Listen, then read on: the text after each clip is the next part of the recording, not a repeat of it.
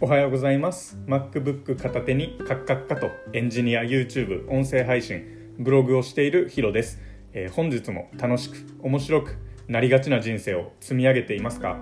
それでは本日も人生許してラジオ取り組んでみます、えー、この放送では激動なるこの時代にもう勘弁してくれともう許してくれと思いながらもプログラミングに関するキャリア技術あるあるを発信しつつまた人生で参考になった書籍 YouTube 音声に関する情報など今聞いて役立つをモットーにゆるく話す放送になります。で僕の自己紹介をすると、えー、20年以上サッカーをしています。一応全国大会優勝の経験もあったりします。でそこで、まあ、社会人では、えー、銀行に、えー、新卒で入社して1年半、えー、営業を経験した後に SAP エンジニアとして人生を送っています、えー、それでは早速本題に入っていくんですけど本日のテーマは、えー、スーパー面倒だけどハイパー重要なことはやろうっていうテーマについて話していきます。で早速視聴者の、えー、皆さんに質問なんですけども、まあ、重要なことなんだけど面倒くさくてできていなかったなって経験とかってないですかね。僕はこれ結構いろんなところで経験しました。っていうところで今日話す内容は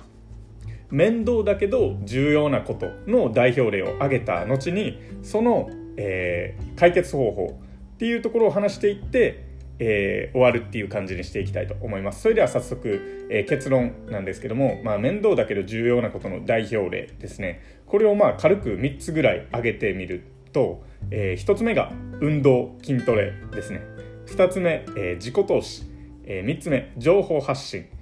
っていうのが、えー、僕の中で代表例で上がりました。皆さんもまあ共感できるとこはあるんじゃないかなと思うんですけども1つ目、えー、運動と筋トレですね。こちら、まあ、めんどくさいところとメリットについて分けて話していくんですけど、えー、運動と筋トレに関してはまず面倒なところっていうのが、まあ、結構、えー、ジム行くまでが遠くて面倒くさいなっていう。なんか移動距離が遠いから面倒くさいっていう面倒くさいであったりとか例えば運動であれば、夏であればもう外がめちゃくちゃ暑いから走りに行くのしんどいとか、えー、冬の場合だと寒すぎてもうなんかただ体冷えただけで終わるわみたいな面倒があったりすると思います。っていうのが面倒だからまあ重要だけどしないみたいなことがあると思います。ただメリットを考えてみると、まあ、運動することによって、健康になると。例えば食事に、え、意識置くようになったり睡眠に意識置くようになったりみたいなそこで健康が、えー、アップみたいなところだと思うんですけど他には、まあ、自己肯定感がアップするっていう感じですね僕はまあ結構これあるんですけど、まあ今日も運動できたから気分最高みたいな感じで仕事に取り組めるとかあります。で、2つ目、自己投資ですね。えーこちらはまあ面倒くさいっていうところなんですけども、まあ、社会人の平均勉強時間って1日6分って言われてるぐらいなので、えー、仕事終わりの時間とか休日の空いた時間に、えー、自己投資するのが面倒って思ったりだとか、えー、カフェに行くまでの、えー、時間が、え、面倒だったり歩くの面倒とか移動って移動が面倒くさいとかもそうですね。カフェ代を払うのが面倒くさいとかそういうのもですね。で他には、えー、ゼロから学ぶのが面倒くさいとかありますよね。なんか新しいこと学ぼうと思うと結構労力を使うので面倒くさいって思いますよね。逆に、まあ、メリットとしては新しいスキルが身につくっていうところとまあ、勉強することによって時代に置いていかれずに流れにしっかり乗っていくことができるっていうのであったり、まあ、今行ってる仕事で、えー、成果出やすいっていうところをですね、まあ、自主練してる人としてない人では、まあ、自主練してる人の方が成果出る可能性は、まあ、あるあるよねっていうところです。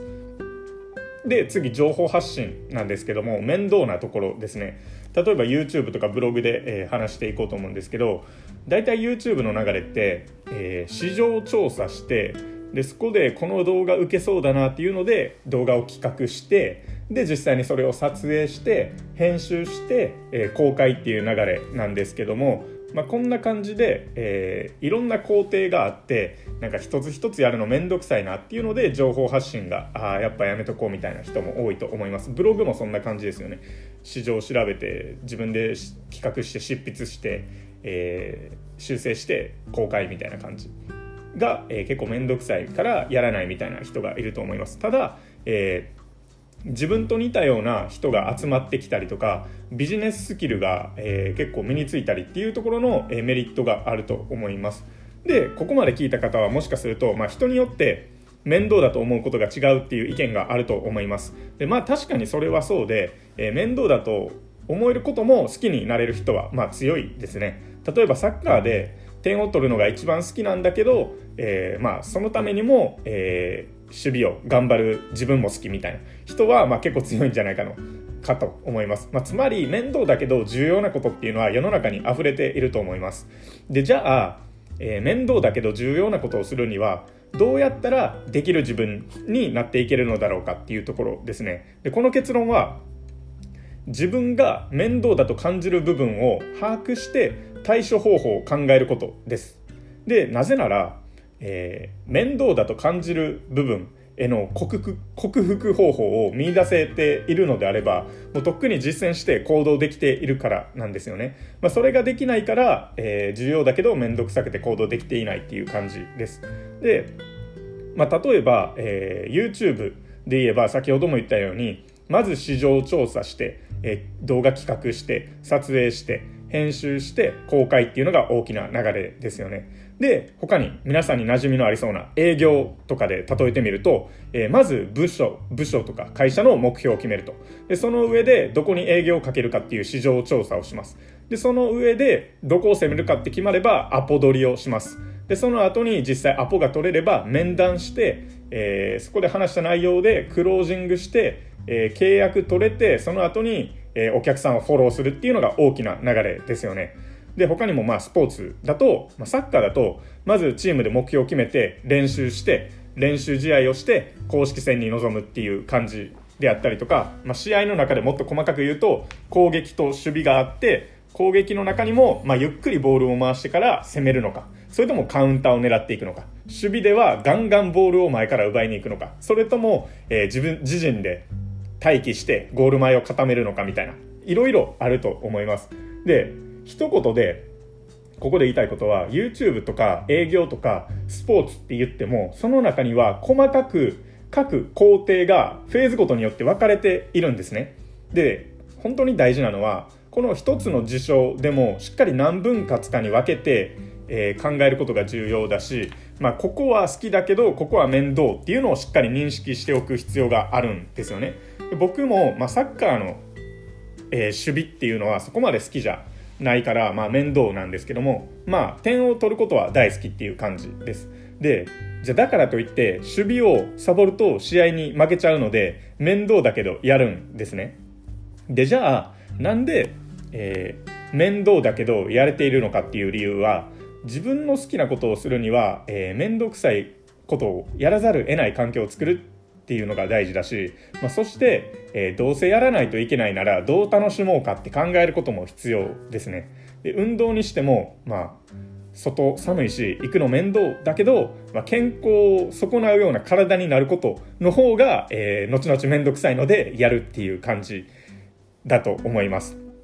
で、まあ、ここまで聞いた方はもしかすると自分のしていることが面倒くさいけどそこまでして別にやりたいことじゃないよなって思うかも。しれないです。例えば今の仕事に不満を持っている人とかです、えー、その場合は自分の、えー、内面と向き合って対話する時間を増やしてこれは面倒なんだけど好きだから頑張れるっていう、えー、仕事を見つけたりとか、え自分の人生にとって重要なことを見つけて取り組んでもらえたらいいんじゃないかと思います。でつまり自分が面倒だと感じる部分を把握して対処方法を考えることがえー、面倒だけど重要なことができる人間になることができる方法です。で、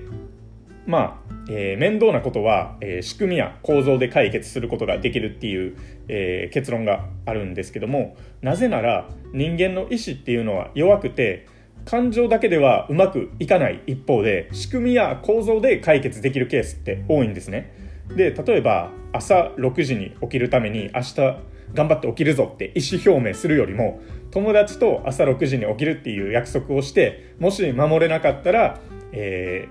ー、コーヒー1杯おごるとかにした方が人間って結構起きれると思うんですね。こんな感じで自分の意思だけでは、えー、達成できないのでもうそこの期待値はしっかり下げて、えー、仕組み自体に身を委ねるべきなんじゃないかと思います。でここまで聞いた方はもしかすると、えー、仕組みに依存するのっていう疑問があるかと思うんですけど、まあ、正直な話仕組みに依存した方が無駄な意思決定も排除できて生産性って上がるんですね。つまるところこの仕組みや構造っていうのは人間のどういう行動に値するのかっていうと習慣に値します。だから、えー、仕組みに依存して習慣させることができる人生って強いんですよ。なので依存することが悪いんじゃなくて習慣を味方につけれることが、え、できるのでめちゃくちゃ大事っていう話ですね。で今日の話をまとめていくと、えー、ポイントは3つありました、え面倒だけど重要なことの代表例っていうのを最初に挙げました。で2つ目面倒だけど重要なことをするにはどうやったらそれをできる自分になっていけるのだろうかっていう話をしました。その結論は自分が面倒だと感じる部分を把握して対処方法を考えることです。で面倒なことは仕組みや構造で解決することができるっていうことについて話していきましたで最後に繰り返しになるんですけど面倒だけど重要なことはとても大事です